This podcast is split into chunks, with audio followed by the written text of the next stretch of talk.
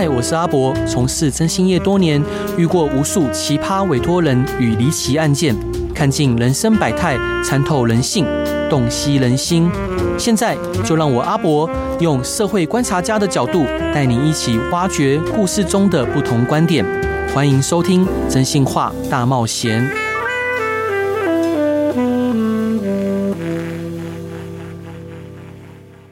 Hello，各位亲爱的听众朋友，大家晚上好，欢迎回到飞碟电台，收听由我真心师阿仔主持的《征信话大冒险》。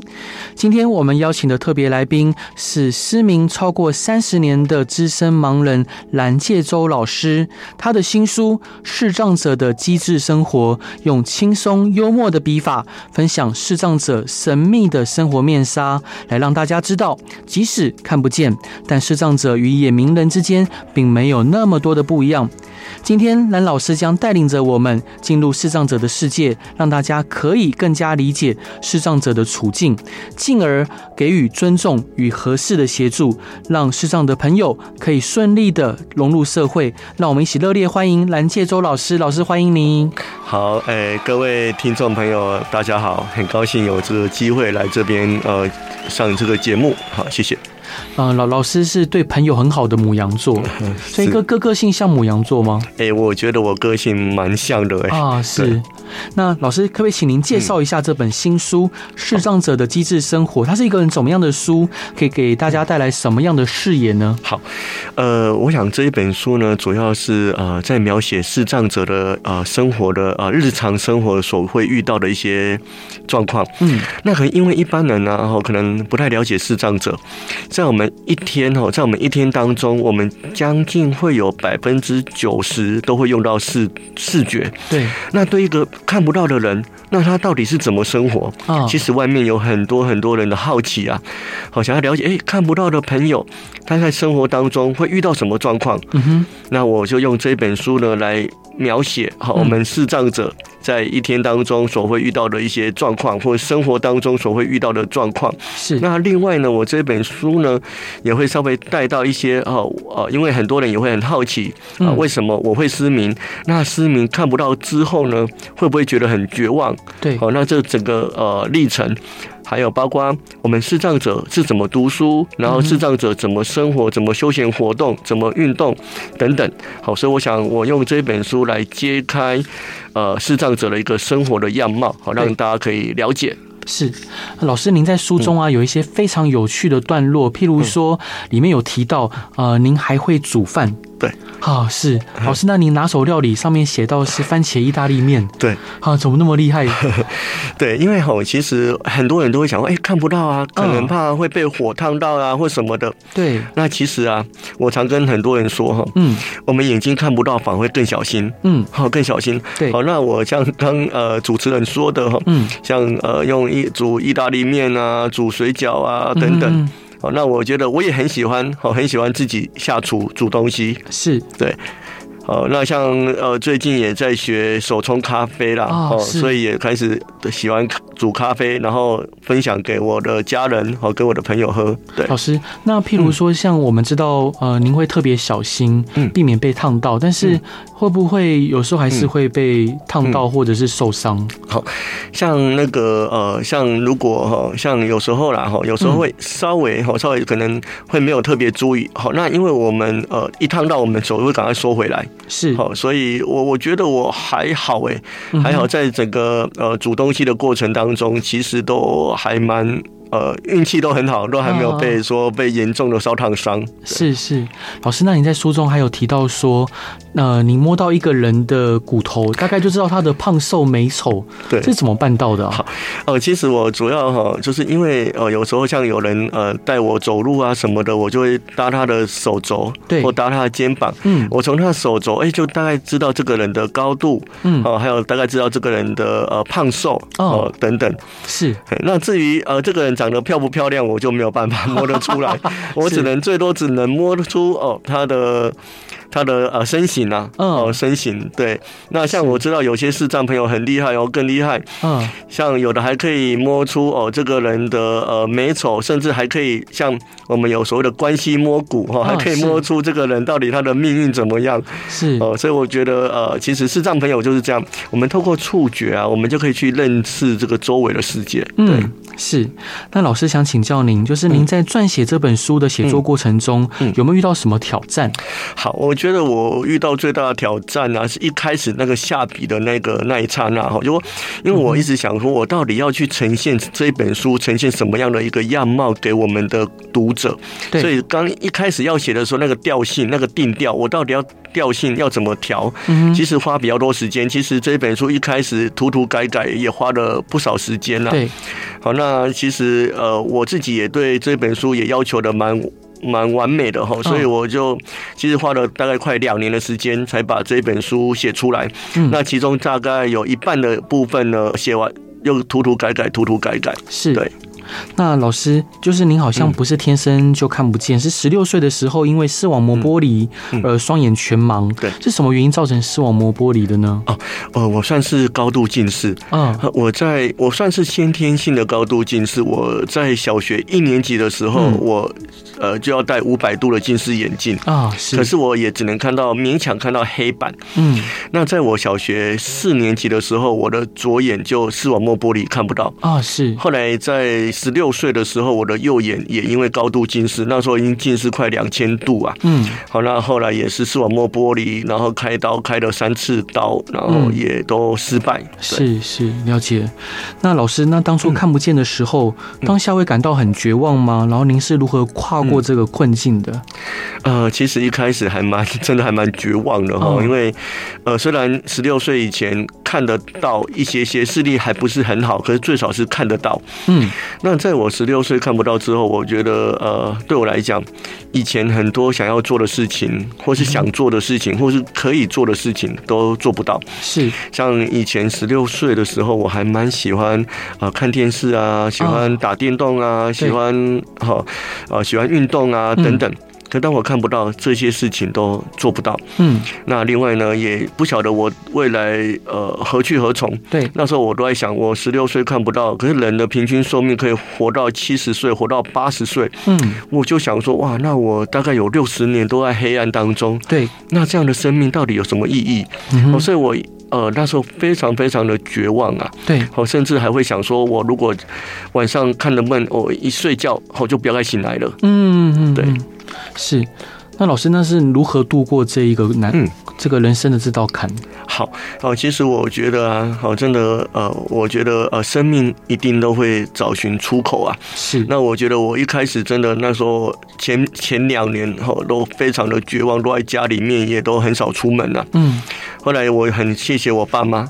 对，他是我，我觉得在我失明之后一个很重要的一个贵人。嗯，为什么呢？哈，因为那时候啊，在家里面都出不去，对，那也不想出去。嗯，那我爸妈也觉得我这样一直待在家里面也不是办法。嗯，所以他们很想说，看我有没有办法继续呃继续读书。哦，可是问题是啊，呃，我爸妈他们到处去打听去询问，嗯，很多的学校并没有办法招收呃全盲的视障的学生。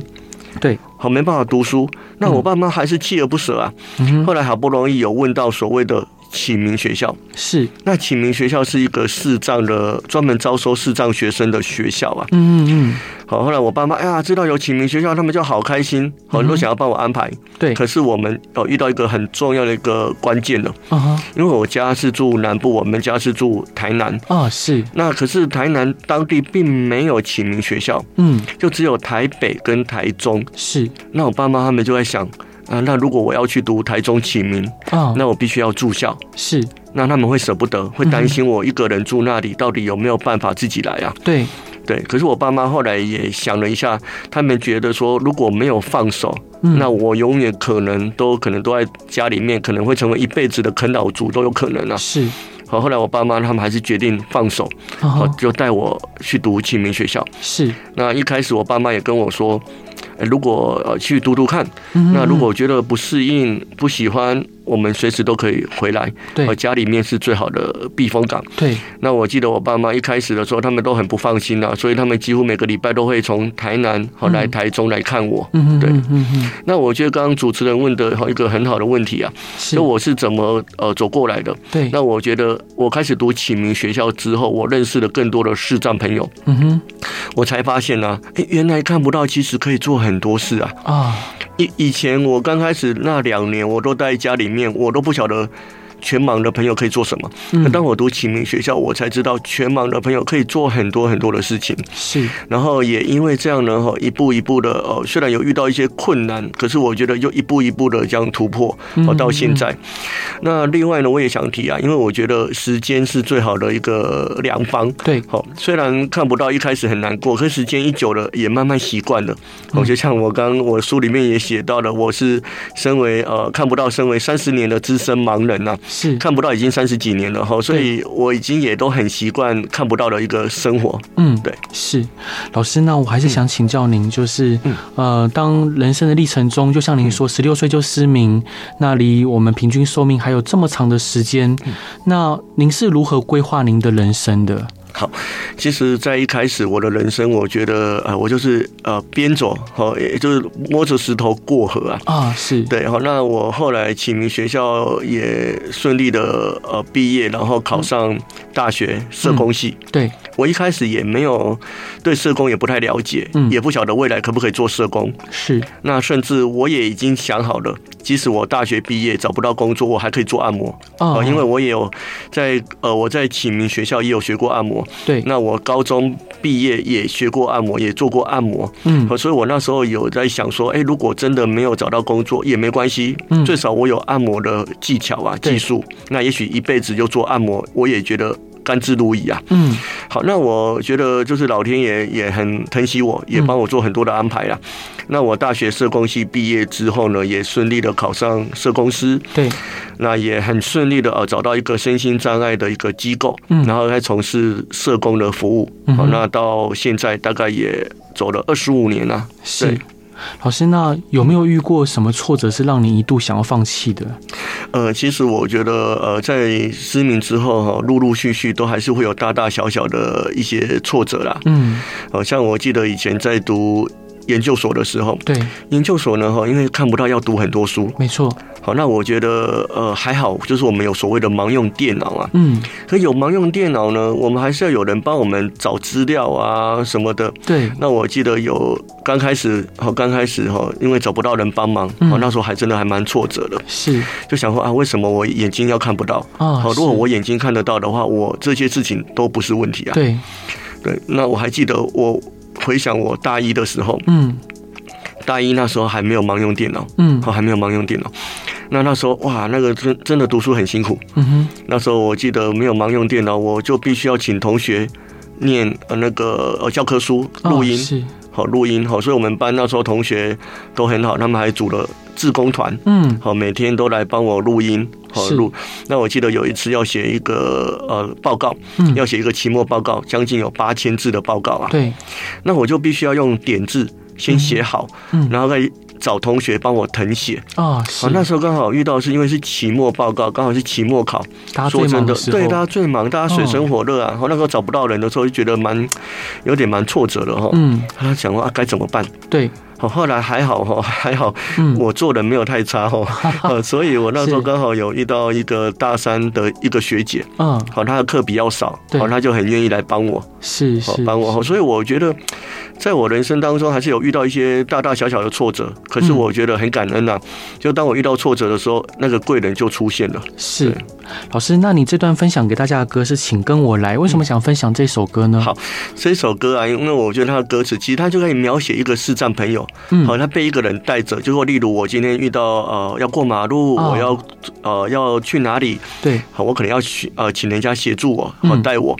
那其实那就是呃它里面有一个呃踏呃踏着不变的步伐哈，是，就其实就一个视障者一样，就是一个明眼人志工带着我们往前。嗯，好，所以我想这首歌呢也蛮能够去表现出我们视障者好遇到一位好心的志工，然后带着我们，然后那个志工呢可以跟我们说哦，请跟我来。嗯哼，好，我们来听这首歌吧。Hello，各位亲爱的听众朋友，大家晚上好，欢迎回到飞碟电台，收听由我真心是阿仔主持的《真心话大冒险》。今天邀请到的来宾是坚强乐观、幽默风趣的蓝介洲蓝老师，老师欢迎你。好，你好，各位听众大家好。然后老师出了一本新书《视障者的机智生活》，是由时报出版的。老师，那我们想请教啊，就很多人对视障者有很多疑问，譬如说，请问老师，视障者平常是怎么上网的呢？然后盲用电脑跟一般电脑的差异在哪里？好，呃，其实刚刚前面有提到关于盲用电脑的部分，然后，那其实我们视障者呢，哈，上网，哈，我们都是用盲用电脑，或是像现在呃智慧型手机。好，它也可以呃有语音的报读。那我们上网的方式呢？哈，就是呃，例如荧幕有什么讯息，我们的电脑就会念出来。啊，还有另外，我们还会有一个外接一个点字的触摸显示器，所以我们还一边摸一边听。那上网这个过程当中呢，我们唯一遇到困难的是什么呢？遇到困难是说，如果呃，因为我们的盲用电脑或是我们的智慧型手机，只有对文字的讯息呃才有反应。对，好，如果对一些图形啊，什么完美图啊、风景图啊，或是 LINE 的贴图啊，嗯，那它就没有反应啊，好，它就没有反应。哦，所以有时候我们常会跟。跟很多朋友讲，啊，我如果今天上网看到一个完美图，好，那你告诉我这个图 到底是长什么样？哈，那个这个完美到底是多美？是是。那老师呢？呃，就视障的朋友是如何使用手机的呢？手机有哪些功能是可以帮助你们的？好，其实我觉得，呃，这个智慧型手机啊，其实对我们帮助非常非常的大。好，因为啊，它除了有一些讯息，我们哦，例如我们可以跟一般人一样，我们可以用 Line、用 Facebook，好，或是用很多的一些软体啊。那其实像智慧型手机，像以我为例，嗯，我每天呃下班要呃坐捷运还要换公车，那我换公车的时候，我一定会用呃这个呃查公车的 APP，对，可以让我知道公车多久会来。嗯，好像例如举个例子好了，嗯，如果我查公车啊，说这公车大概还有十分钟才会来，那我就不用急着请别人帮忙。对。可如果说公车说，哎，剩两分钟要来哦，我就可以赶快请别人帮忙了。哦，是，所以我觉得是呃，这个手机非常的方便，然后那包括我们视障朋友也可以用里面的一些像一些 APP，像外送平台啊、Uber 啦或什么的，啊嗯，哦，还有一些哦可以用呃去上网听歌啦什么等等，哈，听新闻啊、听报纸啊等等，是让我们的生活更方便啊。嗯，对。老师，那我想要跟您讨，就是请意，就是有关于社会福利这一块。嗯，就是老师您在上一段里面有提到说，呃，您家里住台南，但台南那时候没有启明学校。嗯，所以我想请教，就是呃，不管是呃视障或者是听障的朋友们，那他们要学求学的过程是有什么样的困难跟阻碍吗？好。其实我们在求学的过程当中，哈，以我们视障朋友来说，对，很多都要学点字。点字，那点字其实，哦，说真的，我觉得不太好学。嗯，它的不太好学，是因为它要透过我们的触觉，透过我们的食指去摸。对，那那个点字就很小。哦，好像很多我们一些电梯啊什么的上面都有点字。嗯，那个都很小。对。不太好摸，所以刚开始我在学点字的时候，我也遇到蛮大的挫折啊。哦，是对那个呃，因为那时候我还记得刚开始接触的时候，为了摸一行摸一行字，嗯、我花了快呃三两三个小时才摸得懂。嗯，好，所以刚开始学点字一定会遇到蛮多蛮多的困难呐、啊。对，好，第二个我想在求学的过程当中呢，也会遇到的是说呃，例如。嗯，像我们有没有？因为我们刚刚前面提到，我们都要用盲用电脑。嗯，好，那如果书呢有电呃有电子档，对，有电脑档案，对，那我们在阅读就不会太大困难。嗯，我们最怕的是有的书是没有电脑档案，它只是一个纸本的书籍。嗯，好，那就很麻烦了。对，我们就要请人家念给我们听。是，好，所以我想在整个求学过程当中呢，如果有好的辅具，然后有人来协助，好，那我想。可能在求学会比较顺利一点呢、啊。是。的，那呃，就是像刚刚提到说，呃，启明学校，嗯，那启明学校在国内的普遍程度跟据点是多够多的吗？哦，现在启明学校就只有台北跟台中，哦，有台北启明、台中启明，哦，跟有一个私立学校是惠民盲校啊，嗯嗯，所以。呃，很多视障的孩子呢，哈，他如果真的要读启明学校，就必须要住校。啊。是。那我们启明学校是从国小一年级到高中，嗯、对，和，国一到高三，嗯，好，所以我记得我在读启明学校的时候，嗯，我也遇过蛮蛮多的一些小朋友，对，国小一年级就来读启明了，对，就被爸爸妈妈送来了，嗯。好，那这些小朋友其实也一开始都很不适应呐。嗯嗯嗯，对，你看那么小，眼睛又看不到，对，然后就要为了要读书，他只好被送来。启明学校啊，是哦，所以我是觉得，呃，这种教育的资源还不是很普及啊。对对，好，那现在目前已经有一些普通的学校也会收视障的学生了。嗯嗯。那我希望说，这些普通学校在提供视障的学生呢，哈，还是要能够提供更多的资源啊。嗯嗯。包括能够提供一些点字的书籍啊，好，考试的时候有点字的考卷啊。对。好，那我们有些视障朋友不一定是全盲，有的是低视能、弱视的。那弱视的话，他可能就需要有放大的考卷啊，放大的书籍。对，好，那我想需要呃，如果普通学校有更多这些资源的话，那爸爸妈妈也不一定要把小朋友都送来启明学校啊。是，老师，那我想再请教您，就是呃，视障的朋友，但是老师您是非常努力的，因为您后来还是积极的继续求学。嗯，当然这过程我相信是相当不容易。嗯，那当然很多视障朋友，就像您刚刚提到的，如果说呃，他可能会考虑说他就去从事按摩的工作。嗯，那。政府对于呃视障的朋友或者是听障的朋友，在后续的照护这一块，譬如说他有一天可能老了，嗯，没有工作能力了，那后续的照护，政府有提供一定的支持跟资源吗？呃，关于呃年纪大了哈，那其实我 坦白说了哈，这个政府对于这个资源还没有那么够啦，哈，还没有那么够哈。那我是觉得，呃，所以为什么我们很多障碍者？都很认真，对，都很努力，都要出来就业，出来工作。嗯，呃，即使呃眼睛不方便，即使耳朵不好，都要出来工作。对，因为就是要为了能够呃累积更多的呃呃类似这种存呃通过工作，然后赚一些钱，然后存起来，等到年纪大的时候才可以用啊。嗯，我们讲就在我们社会工作里面所提的，就就是所谓的。老年经济安全呢？是，就在年轻的时候必须要努力啊，因为不太可能都靠政府、靠国家，到后来都靠自己啊。是对。那您刚提到的，不管是您说的盲人按摩，那它的就业市场是充分的吗？是足够的吗？足以支持老师您刚提到的呃老年安全经济吗？呃，其实呃，因为这个视障的按摩啊，哈，对，呃，坦白说，因为呃，从民国九十六年，嗯。台湾开放明眼人按摩之后，对我们很多视障者的按摩的工作，呃的类型也慢慢的去改变了。嗯，以前我们的视障朋友还可以去饭店、去旅馆按摩，嗯、对，可那现在几乎都是明眼人在从事啊。没错，好，所以我们视障者呢，到后来都是例如到一些按摩小站啊等等。嗯那其实我觉得，对视障朋友来讲，其实呃，工作机会也真的有变少了。对对，是。那老师，您觉得，呃，当然我还是想要比较深入的来问说，您觉得政府可以如何提供，就不管是视障者或听障者的朋友，进一步的协助跟安排？呃，我我想说，如果以就业来看呢，哈，那我是觉得啊，包括有提供更多的职业训练的机会，嗯，让视障朋友有机会出来工作，然后对。那另外第二个，我想要提的是说，呃，希望有更多的呃，像我们视障者都是以按摩比较多啦，嗯，那会比较希望的是说，在很多呃一些厂呃一些呃公家的单位啦，或是更多的地方可以开放出来，嗯，好，可以提供一些按摩小站，对，好，让我们。视障朋友在里面从事按摩的工作，对，像我看到像我们很多的捷运站啊，好都有提供按摩小站，嗯，那我也很希望哈，因为有些这个呃，因为是属于公益的方案哈，嗯，也蛮建议是说未来这一类的属于按摩小站的一个租金啊，能够看能不能比较便宜一点。啊，是，好，对。那老师，您刚提到的是政府的部分。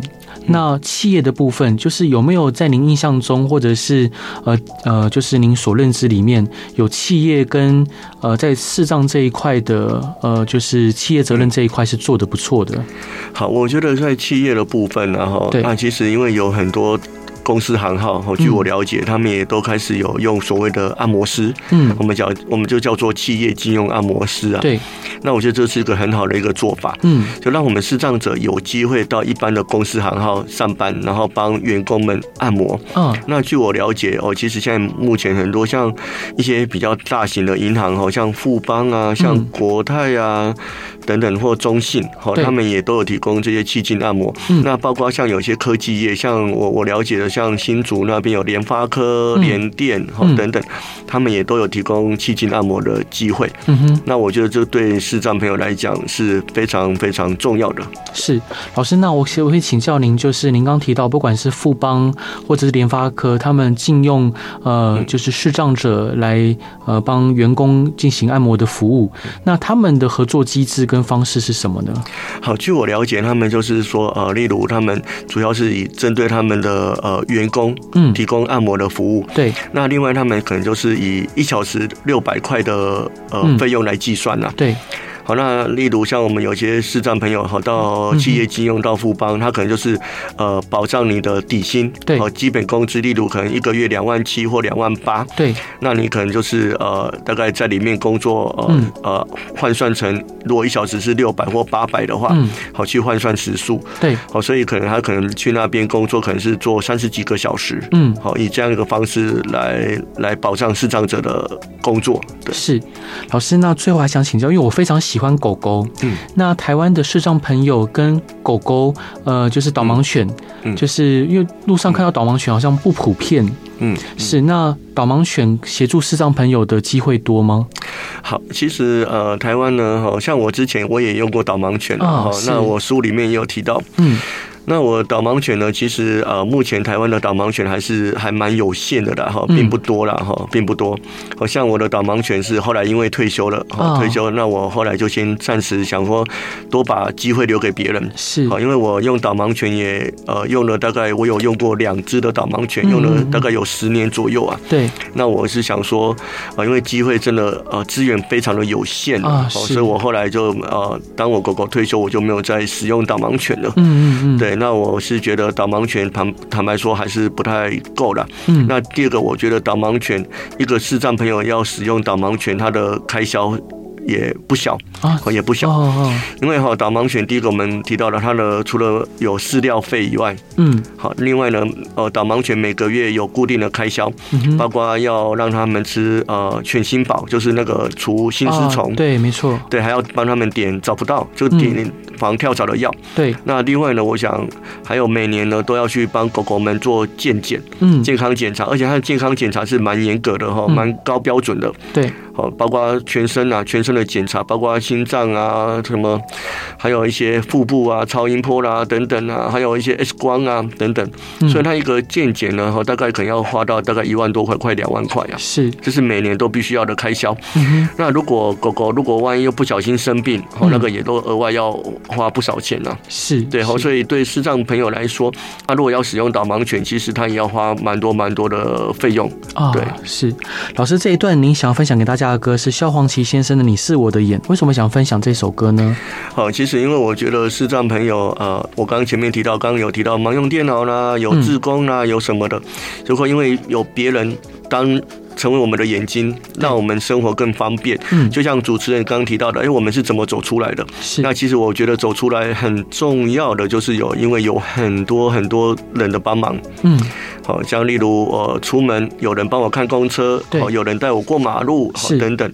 因为有这些人的帮忙，我们才更能够勇敢的走出来啊。嗯，如果没有这些人人的帮忙呢，我看我们都更寸步难行啊。是。好，所以我想点这一首这一首歌，你是我的眼，好，也来谢谢我们这些。志工朋友来担任我们视障朋友的眼睛，是。好，我们来听这首歌吧。Hello，各位亲爱的听众朋友，大家晚上好，欢迎回到飞碟电台，收听由我真心是阿仔主持的《真心话大冒险》。今天要介绍的来宾是中华民国视障者家长协会的秘书长蓝介洲老师，老师欢迎您。嘿，阿莎你好，还有我们呃。各位听众朋友，大家好。那老师出了一本新书，书名叫做《视障者的机智生活》，是由时报出版的。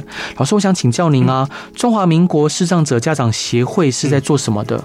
好，呃，我们协会呢，主要是针对视障的家庭，好提供各项的服务啊。对，包括我们有针对视障的青年，好青年朋友，我们有办很多的一些成长团体。对，好，那我们也有针对视障家庭呢，办很多的亲子的联谊活动。嗯，那我们呢，也有针对我们的视障老人，哈，我们很多的长辈，我们办很多的活动，我们鼓励我们的长辈出来，像刚刚提到的智慧型手机，嗯，哦，对我们。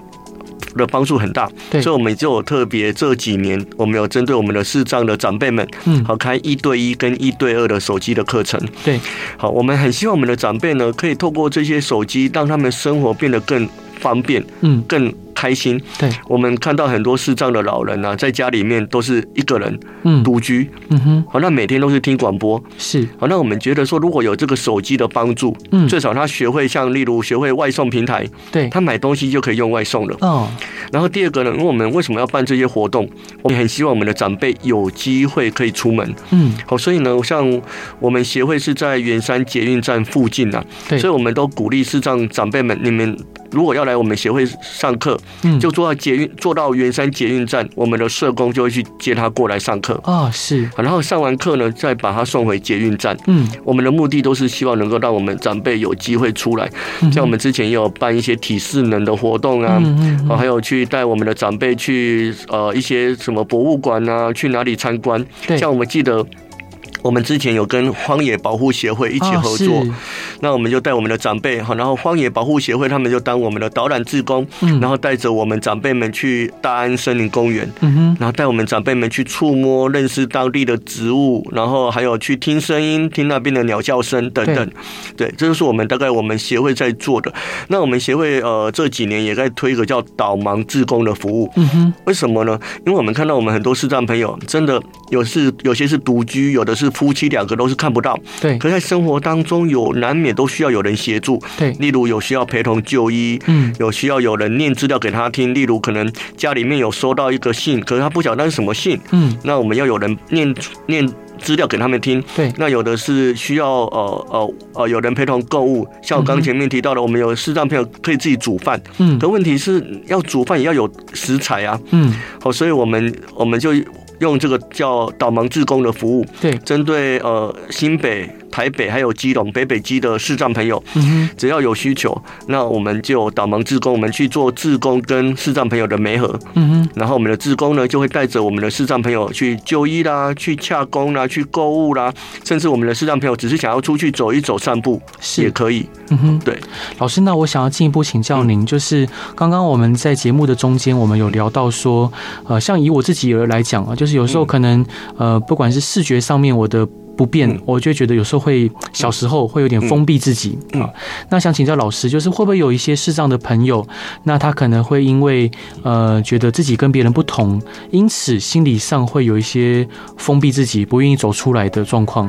会啊，就是说像呃，因为当我们很多视障朋友刚开始失明的时候，嗯，好，几乎都很难走出来。是，就像我前面提到，我一开始那两年，我也都走不出来。对，那为什么我会走得出来呢？就真的也认识了更多的视障朋友，嗯，才知道说哦，视障朋友并不是那么呃辛苦。其实有很多东西我们还是可以做。对，然后还有一些呃视障的同才的支持啊。嗯嗯。所以像我们办这些老人的活动呢，办一些青年的活动，我最感动的。是我们有些青年会带着其他的视障朋友一起来参加活动，嗯，好，有的长辈呢会邀请其他的长辈出来，嗯。让更多的这些走不出来的人，透过这些视障朋友的吆喝，好，然后一起出来。那因为我们前面也提到了，我们办活动呢，我们都尽可能让我们的视障朋友有机会出来，所以我们会在捷运站啊，在哪里，只要我们办活动，我们就会在那边安排社工或是安排志工来接送，对，让我们的视障朋友更有机会，也更愿意可以来出门。是，老师，那想请教您，就是呃，除了您刚提到的按摩以及社工以外，嗯，还有哪些工作是有有可能适合视障朋友的呢？好像我们视障朋友有一群人，他们是做电话客服、哦、电话行销，哎，很棒哎，很棒。对，对像我们台北市，好，台北市一九九九啊，嗯，这个市民热线大概就有十一个、十二个视障朋友在里面上班。对，好，那我们有些视障朋友是在银行做电话行销。哦，是，好，那这个是蛮多视障朋友可以做的啦。嗯，那另外我们有些视障朋友呢，哈，他可能会去，因为现在的盲用电脑也越来越。发发发达了哈。对，所以我们有些视障朋友会到一般的公司行号去从事文书行政的工作。哦，是是。哦，所以我想现在视障朋友的工作类型也越来越多元了。嗯，那也有几位视障朋友啊，他们是从事过去比较传统的像。命理的工作，命理的工作，对，嗯，我们很多市场朋友会帮人家算命啊，算八字啊等等，嗯，哦，那这个也也是有，哦，也是有，对。老师呢，我想好奇想请教啊，就是您在书中也有提到一些命理有关的事情，你自己本身相信吗？哎，我是还蛮相信的，我很相信，对，真的，对我之前也有去涉猎了，因为我对这个议题，我对这种我们叫叫做神秘学，神秘学我也蛮有兴趣的。是老，那老师您自己是专精哪一个部分？四柱、四柱还是？是八卦，我我主要是呃八字，还有那个塔罗牌，塔罗牌，对塔罗牌。好，那像塔罗牌呢，哈，呃，因为很多，嗯，塔罗牌它是有很多的图案呐，对。好，那我就在我这个塔罗牌上面，我有贴点字，嗯，好贴点字，好，然后当呃抽牌的时候呢，好，我就可以摸那个点字，然后可以确定它的呃抽到是什么牌，还有确确定它的是正位跟逆位啊，对对对，好像太有趣了。老师，那想请教您，您在书中啊，也分享了一段您的鬼屋大冒险，这是一个非常可爱有趣的故事，可以分享给大家吗？好，其实很多人呃会想说，我们眼睛看不到，会不会有？更能够有那种感应呐、啊，对，好，那其实哈，呃，我记得呃，我们那时候是去呃南部的一个游乐园，嗯，好，去鬼屋探险，对，好，它是一个游乐园，嗯哼，那我们的同学啊，我的朋友就想说，我眼睛看不到，嗯，好，应该不会害怕，好，就叫我走第一个，是，好，其实我更害怕，因为眼睛看不到，反而更害怕，嗯，对，哦，所以那时候我就走前面，他们在后面，好像拉着我，推着我，好往前，嗯对，好，那一次还蛮。蛮诡异的哈，因为那时候走，因为心里面已经有害怕了。对，那我前面我在走前面，我就用手杖这样敲敲敲，然后我后面的视障一个朋友他就搭我的肩膀。嗯，我敲敲敲的时候，哎，发现为什么我的手杖被卡住了啊？是，我想，哎，糟糕，怎么会被卡住？然后我拔也不拔不太起来。啊哈哈，我就有点害怕了。嗯，我又跟我后面的那个明眼朋友说，因为我的手杖被卡住了，你可以帮我看一下那是什么东西吗？嗯哼哼。好，那个我后面那个朋友他就说他他说他说哎、欸、太暗了，他看不太到，他也不太敢看呐、啊。嗯，他叫我用摸的。哦，我就不太敢摸啊。我说 那个好，对，被卡住了，而且又在鬼屋里面啊。对。后来我就因为大家都卡住了，我只好顺着让我的手杖去摸。嗯。哎，摸到一个毛毛的东西，我赶快后退，吓死了。啊。竟然会摸到毛毛毛的东西啊。啊哈。我以为是摸到那个魔神仔的手啊！啊哈哈，是对。后来哇，大家都卡住了。好，那我们呃后面还有一个比较勇敢的，好，他就拿手机去照，好，去用手电筒去看到底是什么事情。对。后来才发现哦，原来我的手杖卡在一个那个地毯的两个中间呐，被卡住了。是。对。对，那讲到这个鬼屋呢，哈，其实也有人说，因为我们看不到，呃，感应力比较强。对。那曾经也有人说，啊，那我们要不要去民雄鬼屋探险呢？哦，是。好，那我常跟人家开玩笑说，如果我们去民雄鬼屋探险，如果你一开始，嗯，不要跟我讲是鬼屋，嗯，我就不会害怕。是。可如果你一开始告诉我这是鬼屋，这这是凶宅，哦，那我可能还没进去我就吓死了。啊，对，是。那老老老师，您在书中啊也分享了一些您在日常生活中遇到的趣事或困难，有什么印象深刻的小故事可以分享给大家的呢？呃，我讲一个比较有趣的啦，就是我们我们视障朋友在路上走啊，嗯、有时候都会撞到一些障碍物。对。那我记得我有一次大学刚毕业，嗯，好，那时候要去一个视障朋友家里面教他忙用电脑。对。好，那我没有去过他那，没有去过他家。嗯哼。那我就问大概怎么走？大概有一个心里面有个地图。嗯。好，那我就走走走。嗯哼。下了公车走走走，哎。突然在人行道上面撞到一个木箱啊！啊，一个木箱，我就很好奇，我就摸了一下，哎，这个木箱哦，长长的，上面还有一些很刻了一些纹路啊，嗯，我就很好奇，这到底是什么障碍物啊？对，我那我在摸的时候呢，哎，那个店家的老板就突然跑出来说，哎，叫我不要乱摸啊，嗯嗯，叫我不要乱摸，对，我就很好奇，哎，请问哈，陶哥啊，不好意思哈，老板啊，这个是什么东西啊？嗯，他跟我说，这个就是棺材啊，啊，我想问，怎么会在台北的街头会撞到棺材啊？那我还跟他说：“哎，请问这个是新的还是旧的？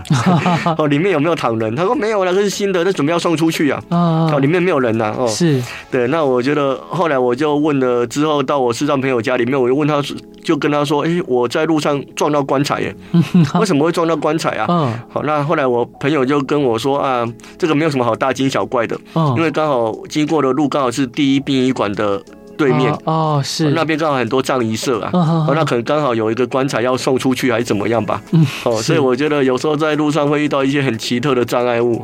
对，老师，那呃，您在书中也分享了许多视障者的生活经验。您认为视障者与明眼人的生活比较起来，有哪一些不一样的地方吗？好，我觉得我们啊，哈，因为我们最大不一样是因为眼睛看不到，对，所以对周围的环境，好，就必须要透过人告诉我们，嗯。好，例如啊，这个呃是什什么样的风景啊，哦什么等等。对，那其实我常跟人家开玩笑啊，说呃，其实我虽然眼睛看不到，可是我也很想要欣赏美女啊。嗯，好，所以如果今天有路人哈，或是有人家带我走路，哎，如果旁边刚好路过一个辣妹或什么的，也可以告诉我一下哦。刚好我们旁边有一个辣妹走过去，哦，到底她有多辣，哦什么等等。好，所以我觉得我们视障朋友跟一般人其实最大的差别就只有眼睛看不到。嗯，可是我们。其他的想法啦、心理啊什么的，都跟一般人哦、呃、没有差太多。是，好，今天真的很感谢老师来节目上分享这么多精彩，而且呃又令人就是我觉得感，其实我内心感到是非常的。感同身受，好，就像呃很多听众朋友可能不知道，因为我自己也是一只眼睛失明，所以我其实很感谢呃老天爷，就是我的上帝有留给我一只眼睛，让我可以继续看着这个世界，以及有机会可以服务呃很多需要服务的朋友。那还是很感谢老师，也谢谢你出了一本这么棒的书，让大家更了解视障者的生活。嗯，那老师呃，我还是要再次跟各位听众推听众朋友推荐这本新书《视障者的机智生活》，是由时报出版的。老师，那呃，我想要跟您买五本您的书送给听众朋友，可不可以请您设一个通关密语呢？好，通关密语的话，就是我想问一下，就是我这本书的、嗯、呃呃主要的呃，就是我失明。多久了啊？是哎，我失明多久了？是老师，是可能很多人不知道你的年纪啊。